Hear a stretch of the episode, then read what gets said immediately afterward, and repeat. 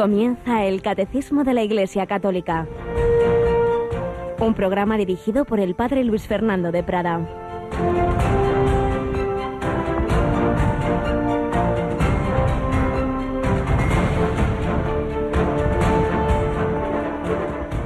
Jesús, al ver a las muchedumbres, se compadecía de ellas, porque estaban extenuadas y abandonadas como ovejas que no tienen pastor. Entonces dice a sus discípulos, la mies es abundante, pero los trabajadores son pocos. Rogad pues al Señor de la mies que mande trabajadores a su mies. Alabados sean Jesús, María y José. Muy buenos días, mi querida familia de Radio María, en este 10 de julio de 2018. Ya hemos pasado el primer tercio de este mes veraniego. Pedimos la intercesión de ese santo entre la historia y la leyenda, San Cristóbal esas magníficas representaciones como la que hay en una fachada de la Catedral de Toledo, pasando por el río al Niño Jesús, Cristóbal, Cristóforo, el que lleva a Cristo. Todos estamos llamados a llevar a ese Jesús que veía las muchedumbres con compasión, se compadecía de ellas, porque estaban como ovejas sin pastor.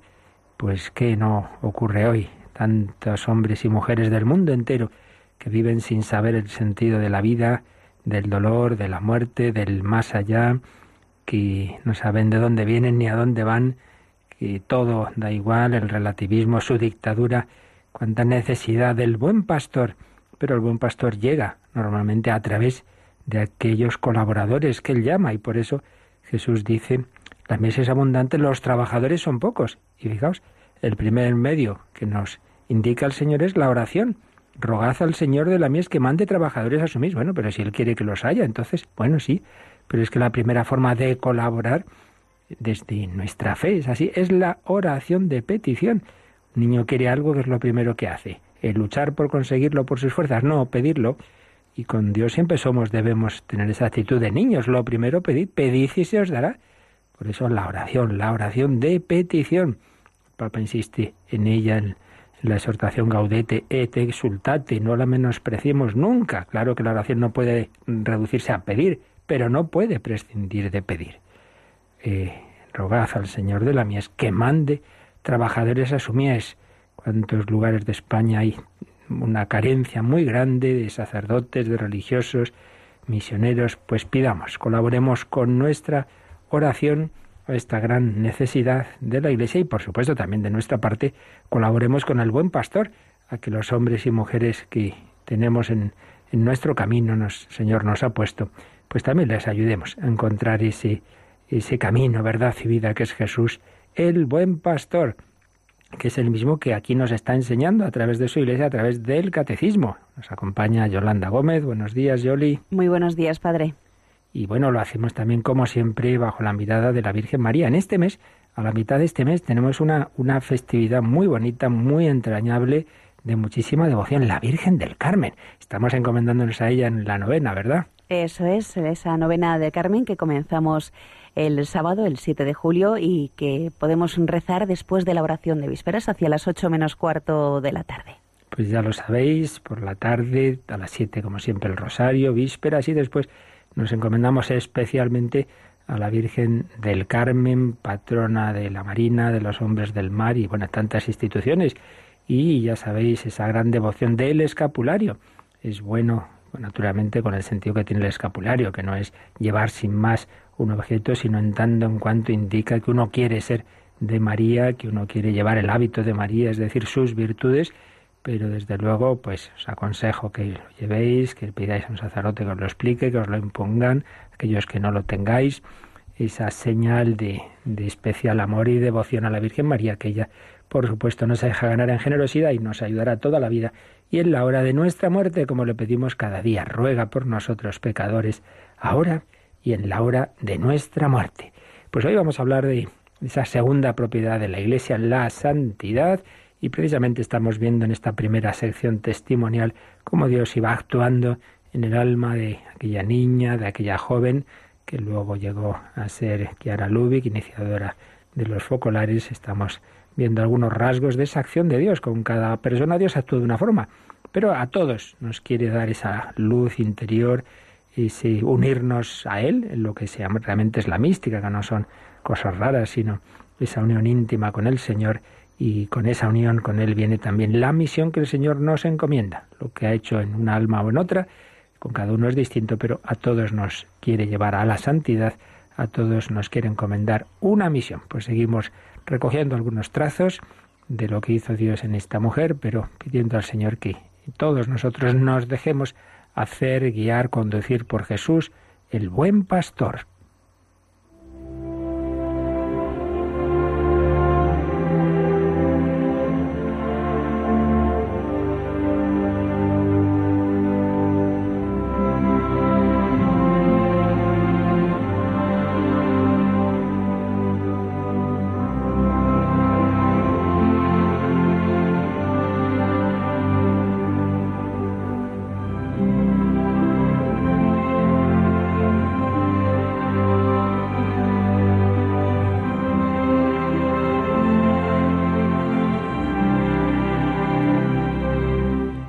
Viendo algunas características de la vida espiritual, de la experiencia mística que Dios iba dando a la Lubi, según nos cuenta José María Quintas, y habíamos visto esa misericordia de Dios. No debemos detenernos en nuestras miserias, en nuestros pecados, mirarnos a nosotros mismos, no, no, no. Mirar al Señor, escribía Kiara. Entonces el fuego se transformará en oro y la dificultad en paz. Él no quiere otra cosa que quemar miserias. Es su naturaleza porque es Salvador. Y tú, que puedes procurarle muchas, ¿por qué te entristeces? ¿Por qué en lugar de mirar a tu alma, no miras a su sed de consumir, de anular miserias? Qué pocas son las almas que comprenden esto. Y por eso se guardan en el alma un estercolero putrefacto que si se lo dieran a Jesús, podría haberse transformado en misericordia, que es fuego. Es como echar paja al fuego, se convierte en fuego. Por eso tú, de ahora en adelante, cada vez que sientas que tus miserias te oprimen, gozarás de tener algo que dar a Jesús para que lo queme. ¿Comprendido? Pues qué buena enseñanza. La línea de otros hombres y mujeres de Dios y algunas ya como hasta doctores de la Iglesia como Santa Teresita del Niño Jesús nos miramos demasiado a nosotros mismos, nos agobiamos con nuestros pecados y miserias. Lo que hay que hacer es precisamente ofrecérselos a Jesús para que los queme. El Señor es una especie, ese corazón de Jesús es como una especie de, de fábrica de reciclaje. Entra basura, entra nuestro pecado y el Señor lo convierte en ocasión de gracia, de misericordia, al que a muchos se le perdona mucho, ama. Ofrezcamos al Señor esa debilidad, no quiere decir que no luchemos contra el pecado, pero sí quiere decir que lo una vez cometido, arrepentido, pues no pensemos que eso ya no tiene solución, que ya nos va a marcar para siempre.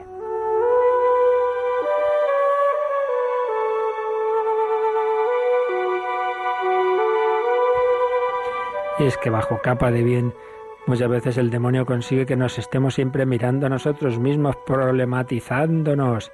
Escribía también Kiara Lubick, el Señor necesita urgentemente almas así, almas de fuego, sin problemas espirituales, eternos obstáculos para el amor, almas que lo han quemado todo y quieren consumir en su fuego a los demás, almas que sepan amarse con amplitud de miras, que vayan más allá de su círculo y de sus intereses, a los que les interesen más los intereses de los demás que los propios, almas que se amen tanto que sometan todo a Jesús entre ellas para mantenerlo cada vez más vivo, mediante una comunión creciente de todos sus bienes espirituales y materiales.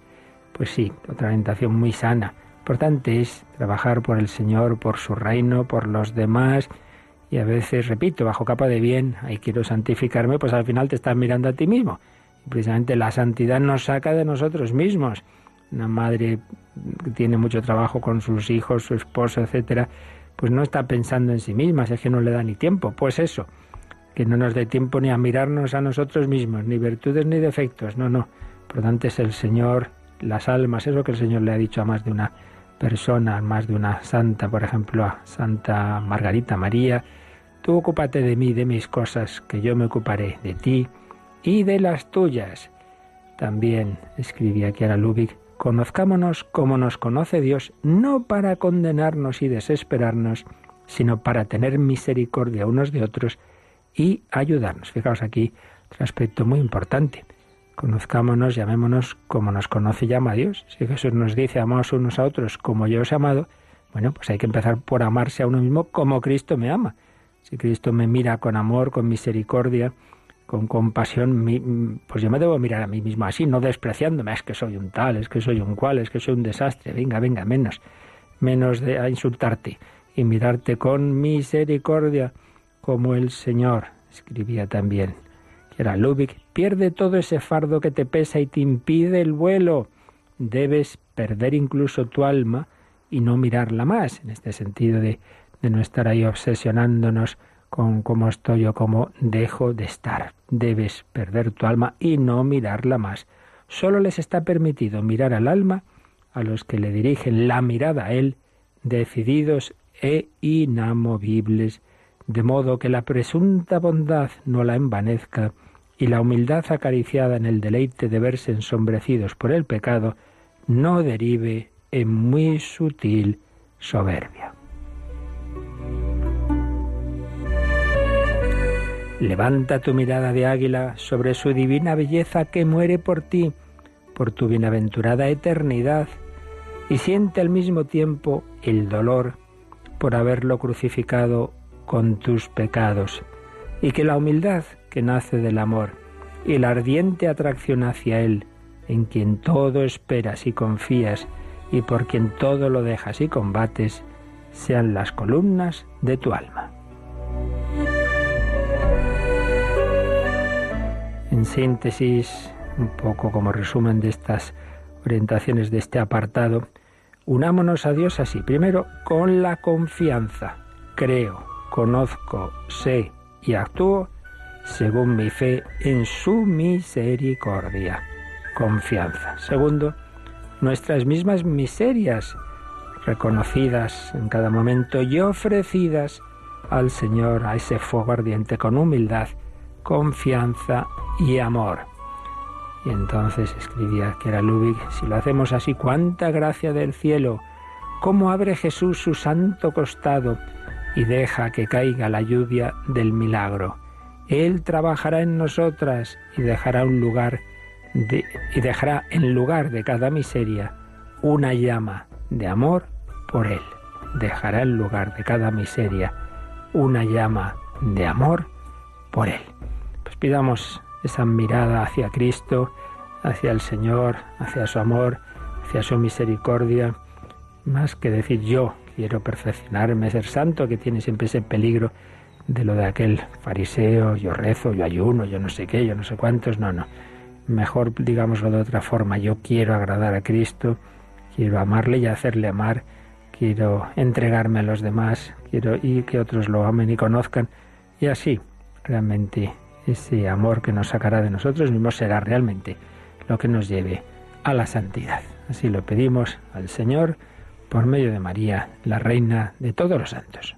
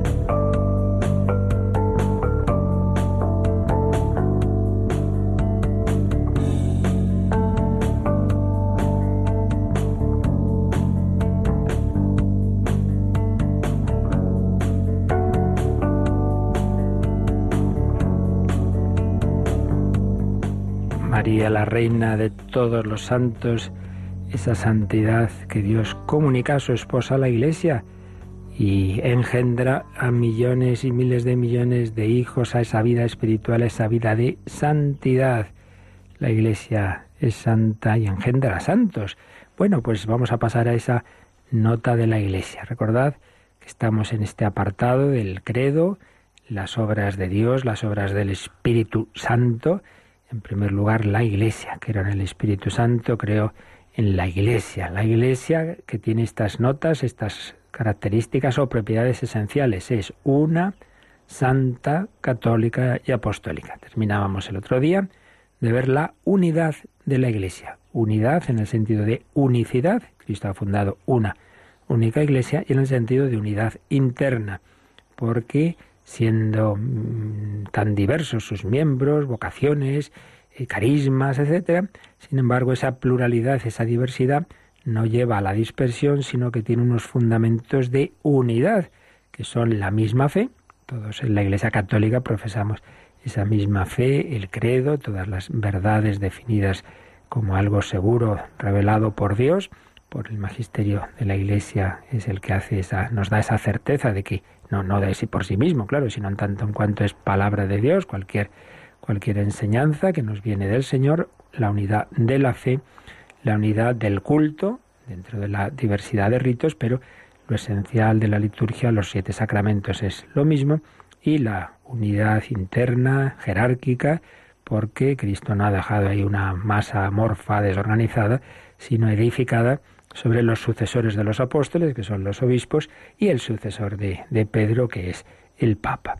Unidad de la Iglesia. La Iglesia es una, santa, vamos a empezar a ver hoy, católica, sentido, ya lo veremos, de universalidad de, destinada a todos los hombres, a todas las culturas, universalidad también, porque tiene a, mm, todos los medios de que el Señor le ha dejado, los medios de salvación, etcétera, católica y apostólica, porque, como decimos, está edificada sobre la roca de los apóstoles. Bueno, pues pasamos a esta segunda nota. La Iglesia es santa, una santa católica y apostólica. Pues aquí iremos viendo en qué sentido santa, pero evidentemente compuesta por hombres, todos los hombres somos pecadores. Solo se salva la Virgen María, y que también es salvada, pero con una salvación preventiva. Eh, pero todos los demás tenemos pecado y sin embargo no por eso la Iglesia deja de ser santa, porque lo que tenemos de pecado no es precisamente lo que nos viene a través de la Iglesia, es lo que nos viene de no Iglesia, es lo que nos viene por nuestra naturaleza herida por el pecado, del ambiente mundano, de las tentaciones del demonio. El demonio, desde luego, no es miembro de la Iglesia. Lo que nos viene de la Iglesia es todo bueno. Lo que pasa es que nosotros, eso, hay partes de nuestro ser que todavía no están plenamente cristificados ni viven en la plena unidad de la Iglesia, que implica que todo nuestro ser se deje mover por el alma de la Iglesia, que es el Espíritu Santo. Entonces es una Iglesia santa, pero compuesta de pecadores. Vamos a verlo estos días. La Iglesia es santa. Y esto comienza en el número 823. Veremos, eh, es, un único apartado que tiene desde el 823 al 829 eh, esta explicación de la santidad de la Iglesia. Debemos decir hay otra parte del catecismo donde se nos va a hablar de la vocación de todos los cristianos a la santidad. Eso será ya a partir del número 2012. Y eso entra en la tercera parte del catecismo. Ya sabéis, son los cuatro pilares de la doctrina católica, la fe, lo que creemos, es donde estamos ahora, que es la parte más larga del catecismo. Segundo, la liturgia, eso que creemos hay que celebrarlo en la liturgia, en el culto. Tercero, eso hay que llevarlo a la vida en todos sus ámbitos, todo lo que hacemos, y es la parte de la moral, la tercera parte. Y cuarto, todo lo que el Señor nos ha revelado es también para vivirlo en relación con Él, en oración, cuarta parte del catecismo. Pues bien, en la tercera, la parte de la moral, hay un apartado que es la santidad cristiana. Y ahí se nos habla de esa vocación universal a la santidad, a partir del número 2012.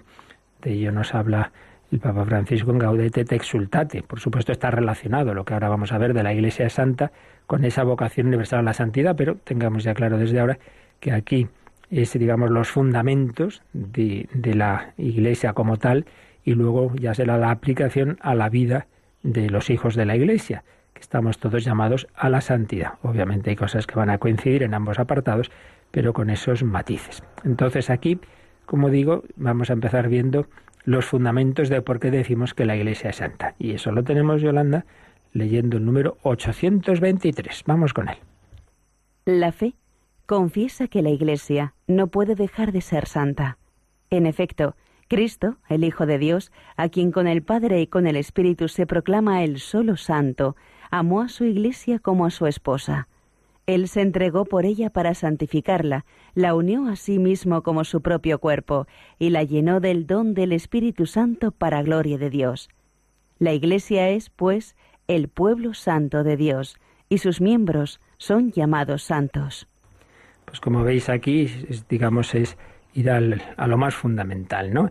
¿De dónde viene la santidad? Bueno, en primer lugar tenemos que recordar que precisamente santidad viene a ser equivalente a naturaleza divina, es la santidad, la forma de ser de Dios. Solo Dios es santo, solo Dios es santo. Y entonces no existe más que Dios y lo que Dios ha creado. Entonces, el que es santo es Dios. Y lo que Dios ha creado en sí mismo es lo no santo. Pero ¿qué pasa? Que tanto en cuanto se parezca a Dios, se refleje, refleje a Dios o se una a Dios, entonces va recibiendo el modo de ser de Dios. Y eso se da especialmente en aquellos seres a los que Dios ha dotado de un espíritu capaz de una unión con Él más íntima. Esos seres, pues que sepamos, son solamente los ángeles, espíritus puros, y los hombres, que somos espíritus encarnados, que somos cuerpo y espíritu, cuerpo y alma. Entonces Dios nos invita a unirnos con Él, que es el único santo. Tanto cuanto nos unimos con Él, entonces seremos santos. Solo Dios es santo, porque me llamas bueno, solo Dios es bueno, le dice Jesús al joven rico, en plenitud, la plenitud del bien, el bien infinito, el bien absoluto es solo Dios, evidentemente. La santidad siempre será una participación limitada, pero es verdad que si nos dejamos transformar plenamente por Dios, pues entonces en esa forma siempre limitada de la criatura, pues tendremos esa santidad recibida. No es que yo la consiga, no, no.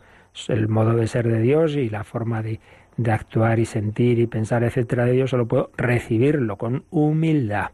Y entonces, ¿cómo se produce esa comunicación? Bueno, pues en primer lugar, esa comunicación se ha dado desde la Santísima Trinidad a esa encarnación de Dios en Jesús, en el hombre Cristo Jesús, esa naturaleza humana, cuerpo y alma de Cristo, están unidos, como ya explicamos a fondo cuando vimos la Cristología, unidos hipostáticamente, es decir, hay una única persona, la segunda persona de la Trinidad, que asume esa naturaleza humana y obviamente le comunica su santidad. Ese Jesús, en cuanto, en cuanto a naturaleza humana, es una criatura. El cuerpo y el alma, eso han empezado a existir hace 20 siglos, ¿no? Antes no estaban. Pero el Señor le comunica su santidad. Entonces vamos a ver humanamente en ese hombre que caminaba por las tierras de, Nazaret, de Jerusalén, de Galilea, etcétera, en ese hombre vamos a ver cómo es Dios, la santidad de Dios. Quien me ha visto a mí, ha visto al Padre. En primer lugar, el solo tú, Señor, solo tú, Altísimo Jesucristo, solo tú eres santo. En primer lugar, Jesucristo. Pero Jesucristo nos ha dicho aquí este número del catecismo, como muchos de estos números que estamos viendo estos días, están hechos con citas del Vaticano II, que trató a fondo estos temas de la Iglesia. Concretamente, ha puesto dos citas de la Lumen Gentium 39, sobre todo, y también de Lumen Gentium 12, una pequeña expresión, pero sobre todo el 39, que es donde va a hablar el catecismo, uy, perdón, el concilio de la vocación universal a la santidad, y la fundamenta en primer lugar en esto, en que el único santo Jesucristo amó a su iglesia como esposa, como dice San Pablo se entregó por ella para santificarla, la unió a sí mismo como su propio cuerpo. Ya vimos que esta es una de las imágenes de la Iglesia. Por un lado está la Iglesia cuerpo de Cristo, que eh, subraya la, unidad entre Cristo y su Iglesia, pero luego está la Iglesia esposa de Cristo, que manteniendo esa unidad, sin embargo, por otro lado, indica que, es, que hay una distinción entre el esposo y la esposa, claro, pero que a la vez son un solo cuerpo porque se unirá el hombre a su mujer, serán los dos una sola carne. Entonces, es verdad que hay una distinción, cada uno de nosotros sigue siendo cada uno, no me fusiono con Cristo perdiendo mi libertad, no, no, no, pero a la vez, si verdaderamente me dejo unir con Él, pues entonces Él me da su propio ser. Por eso Cristo comunica a su iglesia, a su esposa, su santidad. Por tanto, santidad de Dios, santidad de Cristo, santidad que Cristo da a su esposa, la Iglesia. Pero para fijarnos un poquito más, ¿qué es eso de la santidad de Cristo? Yolanda, vamos a recordar, como aquí nos sugiere el catecismo, eh, que cuando estuvimos viendo mm, por qué se hizo hombre el Hijo de Dios, uno de los motivos que nos daba el catecismo es precisamente para ser nuestro modelo de santidad, por eso vamos a releer lo que entonces vimos el número 459. El Verbo se encarnó para ser nuestro modelo de santidad. Tomad sobre vosotros mi yugo y aprended de mí. Yo soy el camino, la verdad y la vida. Nadie va al Padre sino por mí. Y el Padre, en el monte de la transfiguración, ordena, escuchadle. Él es, en efecto, el modelo de las bienaventuranzas y la norma de la ley nueva. Amaos los unos a los otros como yo os he amado. Este amor tiene como consecuencia la ofrenda efectiva de sí mismo. Bueno, pues este es un número precioso que en su momento comentamos, el 459. Uno de los motivos de la encarnación, porque el verbo se hizo carne, es este, para ser nuestro modelo de santidad. Sed perfectos, sed, eh, seréis santos como yo soy santo. ¿Y como, como es santo Dios? Dirían los israelitas. Vaya, con menuda tarea nos ha puesto Dios. Bueno, pues mira, se ha hecho hombre para que veas en un hombre cómo es eso de la santidad. Aprended de mí que soy manso y humilde de corazón. Quien me ha visto a mí ha visto al Padre. Ah, entonces eso de la santidad es, pues mira lo que hace Jesús, tener misericordia, el amar a los enemigos, el, orar, el vivir en pobreza. Ah, entonces ya vamos viendo por dónde va eso de la santidad. De ahí la importancia de esa categoría teológico-espiritual tan usada en toda la historia de la espiritualidad, que es la imitación de Cristo imitación y seguimiento de Cristo. Son dos términos muy parecidos que el servidor ha explicado a fondo en, otros programas, el programa de Vida en Cristo, porque tienen mucha, mucha tela bíblica y, en la historia de la espiritualidad y tiene sus matices. Hay que entender bien esto de la imitación sin ver relación con el seguimiento. Ya digo que eso en otros programas lo vimos a fondo, pero ahora nos quedamos con esta idea básica de que la santidad pues siempre tiene que tener esa referencia a ese Jesús, que precisamente es el Hijo de Dios hecho hombre, para que veamos por dónde va, por dónde va esa forma de ser y de actuar que es la santidad. Pues se nos ha hecho cercano. Entonces ahí sí ya vemos en, en ese hombre pues que hay que trabajar como él en Nazaret, que hay que orar, que hay que perdonar, etcétera, etcétera.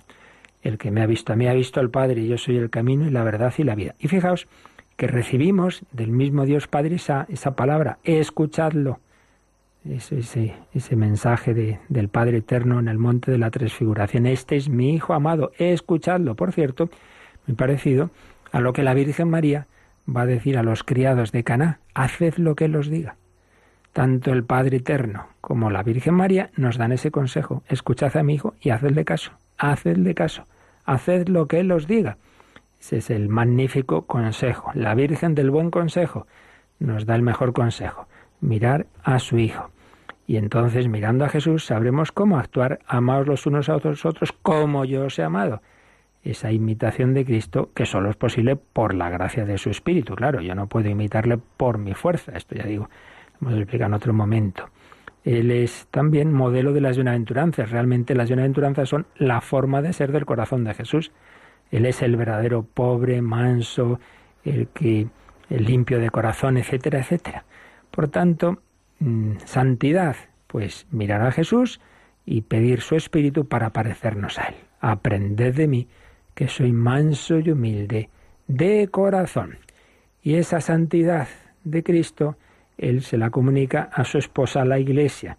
No vamos a releer, pero bueno, aquí el catecismo nos dice que recordemos, que hace poco ya lo vimos, esa imagen de la Iglesia esposa de Cristo, un tema que ya venía preparado por los profetas, puesto que aparecía Yahvé como el esposo, Israel como la esposa, Juan Bautista habla del esposo, habla del, de que él es el amigo del esposo, San Pablo dice que él eh, presenta a la Iglesia y a cada fiel a, Cristo como una esposa, una esposa desposada con Cristo para no ser con él más que un solo espíritu aparece también en el Apocalipsis, la, la esposa inmaculada del Cordero Inmaculado.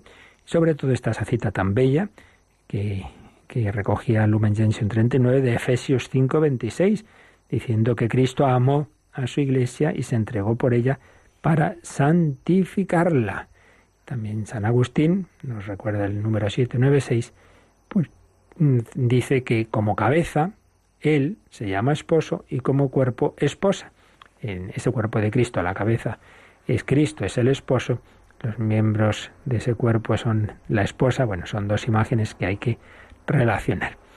Y Entonces este número 823, eh, después de, decir de esto, este fundamento de por qué la Iglesia es santa, pues porque es la esposa de Cristo, eh, que ha recibido el mismo Espíritu de Cristo, se han hecho los dos una sola carne sin perder la personalidad propia, desde luego, serán los dos una sola carne. Entonces su conclusión de este número 823 es que la Iglesia es el pueblo santo de Dios y sus miembros son llamados santos.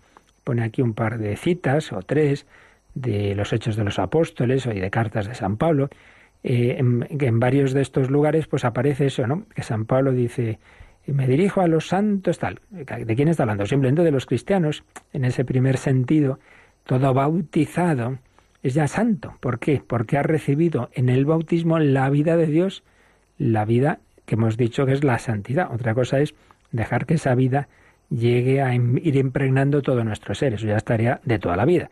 Entonces es curioso que a veces en, en la misma carta en que San Pablo dice, vosotros los santos, y luego va y les echa en cara un montón de, pecados y tal, dice, pero bueno, se acaba de llamar los santos. Bueno, santo en ese sentido, de que ya han recibido la santidad inicial por el bautismo, pero por otro lado, pecadores que todavía no han, no han dejado que eso se desarrolle hasta el fondo. Y esto es lo que nos pasa lamentablemente tantas veces. Bueno, enseguida vemos un poquito más ese aspecto de, de que como miembros de la Iglesia somos santos y estamos llamados a vivir la comunión de los santos.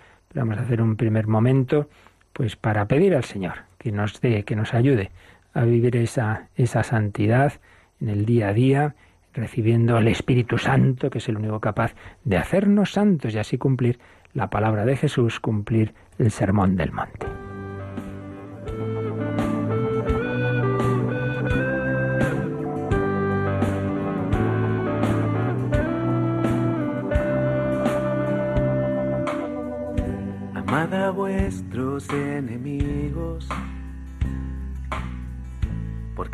Persigue rezar, para que así seáis hijos de vuestro Padre Celestial, que hace brillar la claridad sobre los buenos y malos, que es especial el solo amar a los que a ti te han amado. Estáis llamados algo más. Fuisteis creados para amar. Sed santos, sed santos, como el Padre Celestial.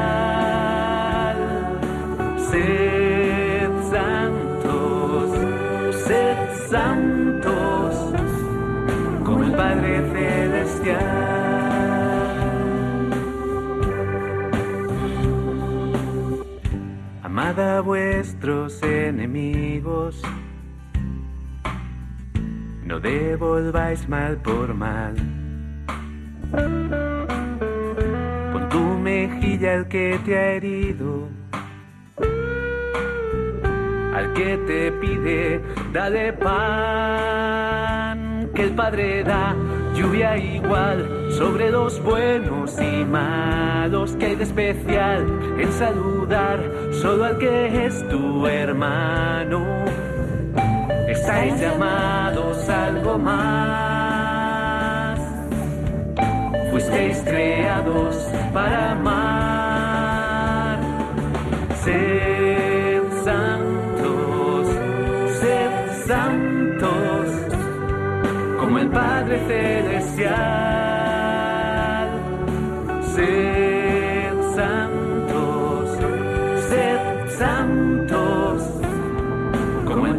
Celestial.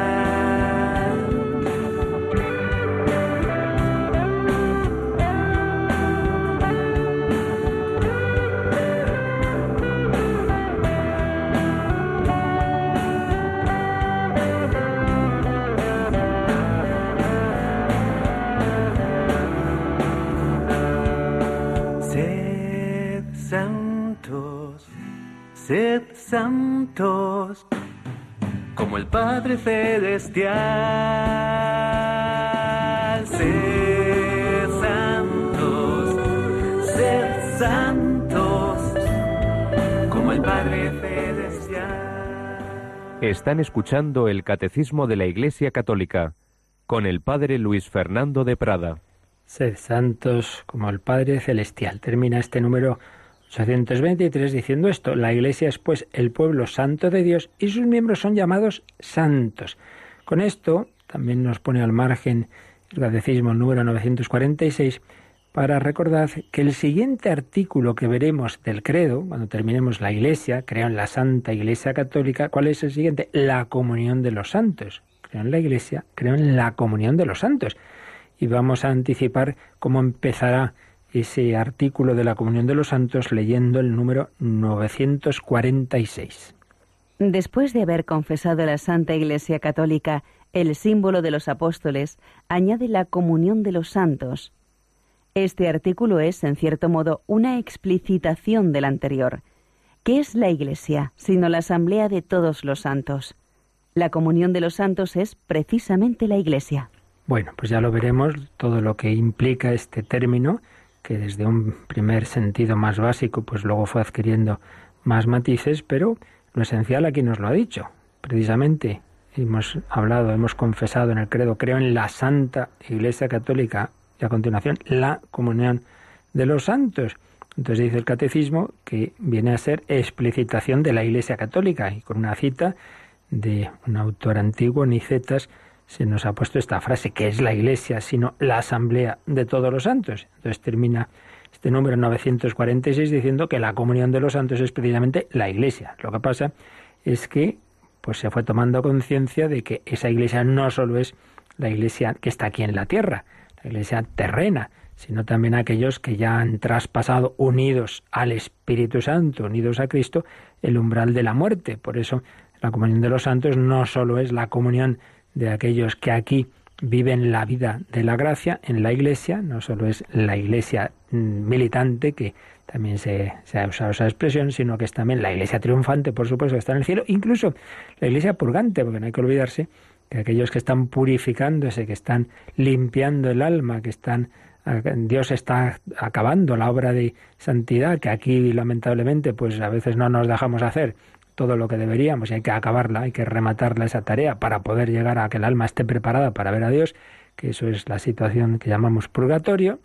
Bueno, pues eh, también, también aquellos que estén en esa situación, como están salvados, como están unidos a Cristo, también son miembros de la Iglesia. Por eso se habla de esos tres estados, ¿verdad? Iglesia triunfante, purgante y militante. Pero bueno, lo que ahora nos importa es que todos en ella estamos en comunión porque todos tenemos el mismo Espíritu Santo y todos esos bienes de la gracia que el Señor nos ha concedido. Comunión de los santos. Bien, pues ya con esto tenemos el primer fundamento para ir entendiendo esta nota de la Iglesia. La Iglesia es santa porque Dios comunica su santidad a través de la encarnación del Hijo de Dios, que se ha hecho hombre, porque el Hijo de Dios hecho hombre nos da su Espíritu Santo a través de la Iglesia, la que se ha desposado, comunica a su esposa su propio Espíritu. Concretamente, pues eso nos llega por la redención de Cristo, cuyos frutos se nos dan especialmente a través de los sacramentos. Pero eso ya lo iremos viendo más adelante. Y vamos ya al siguiente número, al 824. La Iglesia recibe la santidad de Dios y la comunica a sus hijos. Vamos a ver cómo lo explica este siguiente número del Catecismo. La Iglesia, unida a Cristo, está santificada por Él, por Él y en Él. Ella también ha sido hecha santificadora.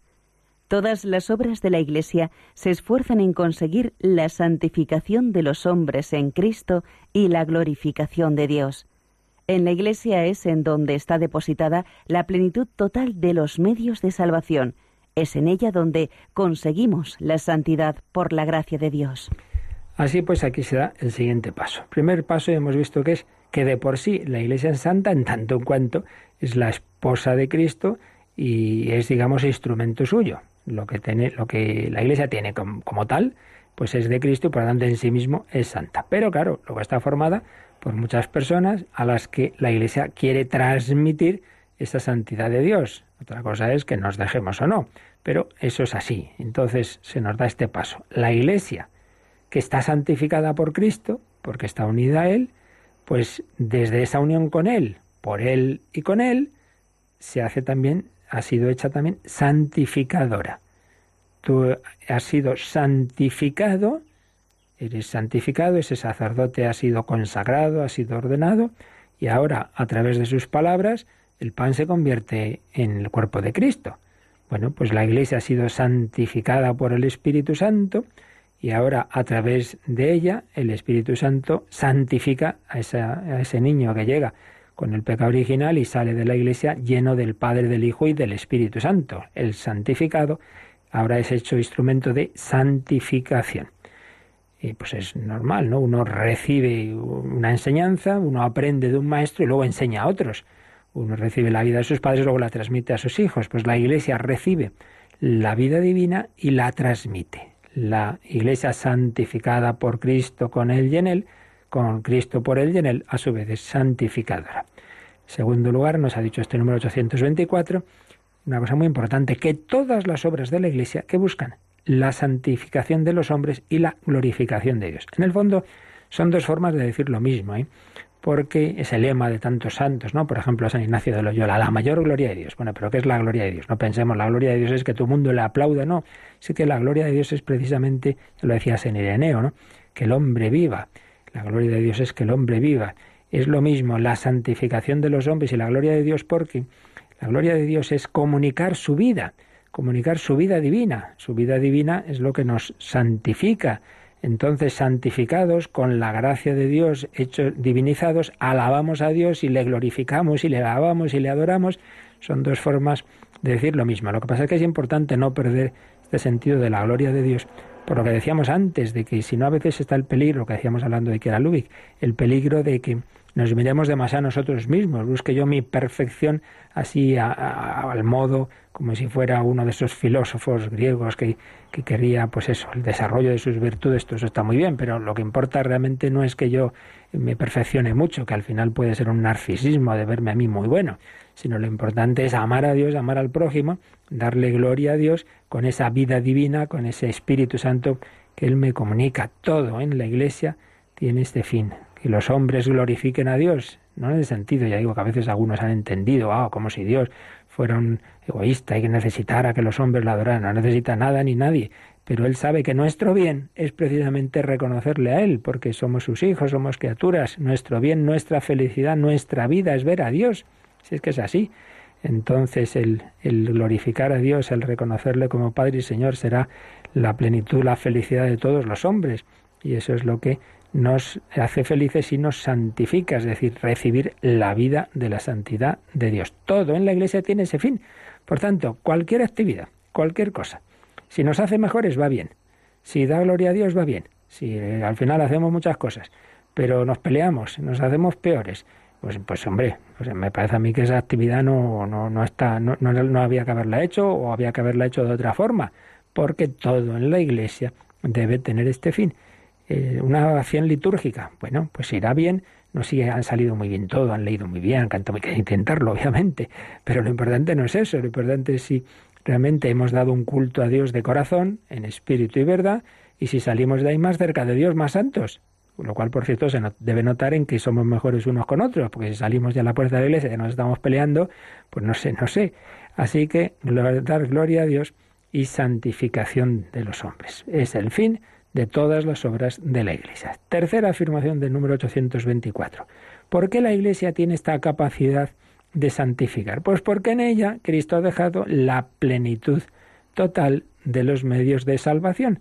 La expresión es una cita que pone aquí el catecismo del decreto de ecumenismo que vimos los días pasados, del decreto de ecumenismo del Vaticano II, Unitatis Redintegratio. Vimos que el Señor ha dejado la plenitud de su revelación, la verdad y los medios de salvación, palabra de Dios, sacramentos, etcétera, en la Iglesia Católica. Ahí están todos esos medios, ahí están. Luego, en la Iglesia, pues han producido esas rupturas, algunos se han ido y, se han quedado con parte de esos medios. Pues tienen la palabra de Dios, tienen el bautismo, estupendo. Y puede que esos medios que, usan los, una persona los viva mejor, más a fondo que uno que los que tenemos todos en, en la Iglesia Católica. Pues claro que puede ser.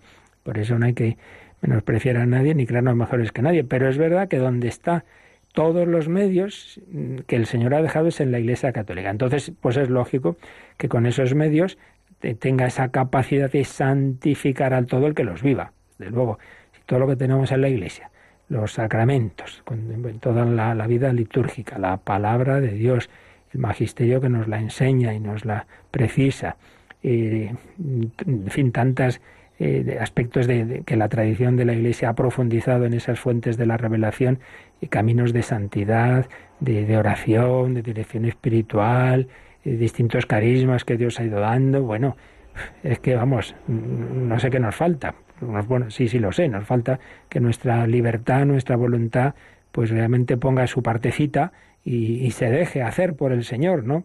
Porque cualquier persona que, que, use un poquito estos medios, pues claro que sí, que, que el Señor va, haciendo, va a hacer con él la obra de la santidad. Tenemos muchos medios para ser santos. En la Iglesia está depositada la plenitud total de los medios de salvación. Por eso, última frase de, del 824, esta mencita de Vaticano II, en este caso del Lumen Gentium 48. Es en ella, en la Iglesia, donde conseguimos la santidad por la gracia de Dios. Siempre por la gracia de Dios. La santidad no es que uno muy fuerte y haciendo muchos ejercicios ascéticos, pues consigue no sé qué por su fuerza, que no. La santidad solo puede ser regalo de Dios, pero un regalo que que hay que, claro, abrir el alma, pedirlo, colaborar, dejarlo desarrollar. La santidad es gracia de Dios. La Iglesia está hecha para esto, para unir a los hombres con Dios, lo cual también nos va a unir entre nosotros mismos. Por eso, el Catecismo nos recuerda que en el número 775 que vimos no hace mucho, nos habló de ese aspecto, de ese término, de ese concepto de la Iglesia como sacramento universal de salvación decía ese número, citaba el número uno del Lumen Gentium, diciendo que la Iglesia es en Cristo como un sacramento o signo e instrumento de la unión íntima con Dios y de la unidad de todo el género humano. Claro, si nos unimos con Dios, esa unión con Dios también genera la unidad del género humano. Esto es muy importante. Estos tiempos de tanta división en las naciones y, en tantos ámbitos, ¿no? incluso de la vida eclesial, por desgracia, pues eso indica que no estamos unidos a Dios. Porque el que realmente se une a Dios dentro de las diversidades de cada uno, pero luego pues está unido a los hombres, porque en todos ve ese hermano en, en Cristo, ese hijo de Dios. Todos somos hijos de Dios. Entonces, si es fuerte nuestra conciencia de esa filiación, de esa vida filial, pues también lo será nuestra conciencia de fraternidad. Por eso, Podríamos decir que la moral cristiana se resume en tener un corazón filial en Cristo y fraternal. Filial, hijos en el Hijo, movidos por su mismo Espíritu Santo y en consecuencia un corazón fraternal. No puede ser una cosa u otra, tienen que ser las dos. Yo me especializo en amar al prójimo y me olvido de Dios. Pues hijo, no puede ser. El, prójimo es tu hermano porque es hijo de Dios. No, no, yo me especializo en la oración y mira, a mí eso de, tener caridad no, no se me da. Pues no puede ser. Si amas a Dios, tiene que notarse en que amas al prójimo. Corazón filial, corazón fraternal. Y entonces si nos unimos a Dios en la iglesia donde tenemos los medios de esa unión con Él que llamamos santidad, pues tranquilo, que eso mismo te dará esa caridad con el prójimo. Bueno, pues aquí lo dejamos.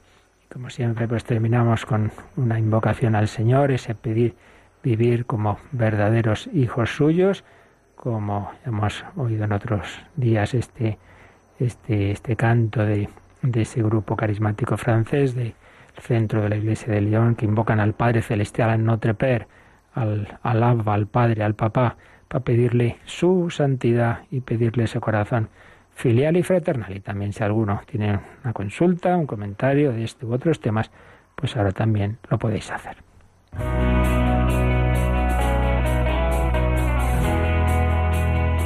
Participa en el programa con tus preguntas y dudas. Llama al 91005 9419. 91005 9419.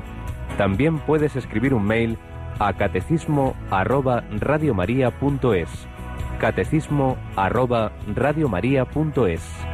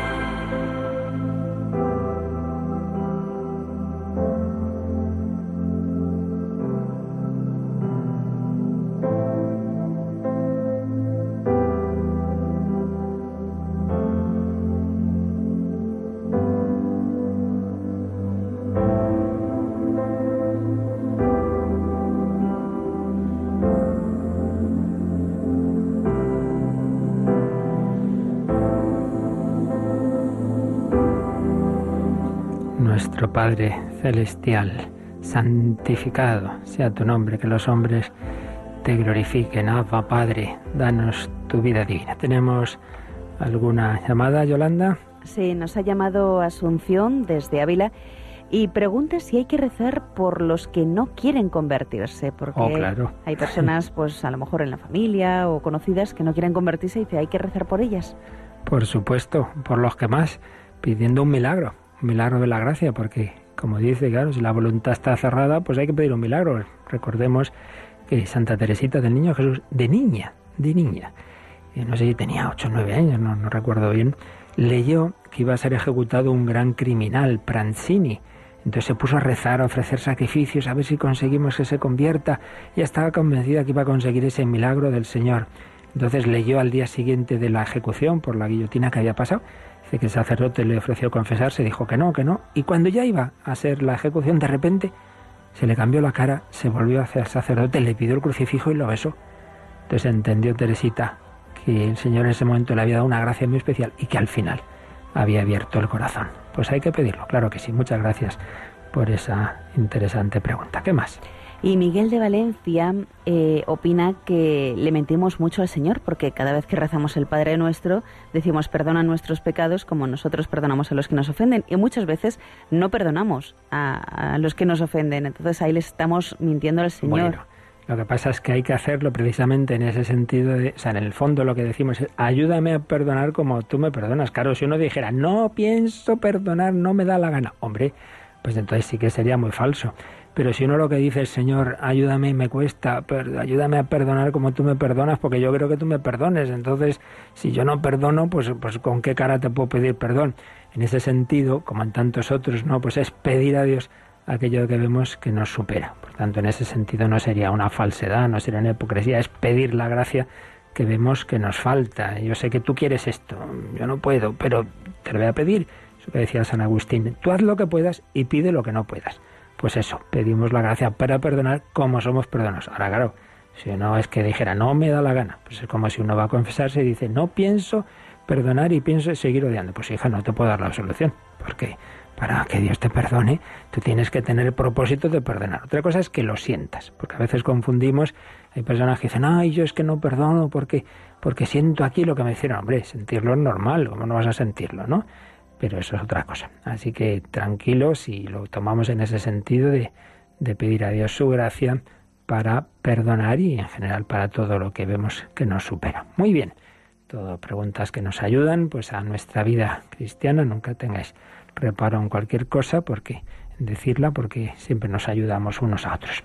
Pues pedimos al Señor precisamente su bendición para que este día no lo perdamos, para que avancemos en santidad, para que nos unamos más a Él y unos con otros. Damos gracias a Yolanda por su colaboración y, a todos vosotros porque como en, en familia escuchamos la palabra de Dios, la enseñanza de la Iglesia y así nos ayudamos en la comunión de los santos. La bendición de Dios Todopoderoso, Padre, Hijo y Espíritu Santo, descienda sobre vosotros. Alabado sea Jesucristo.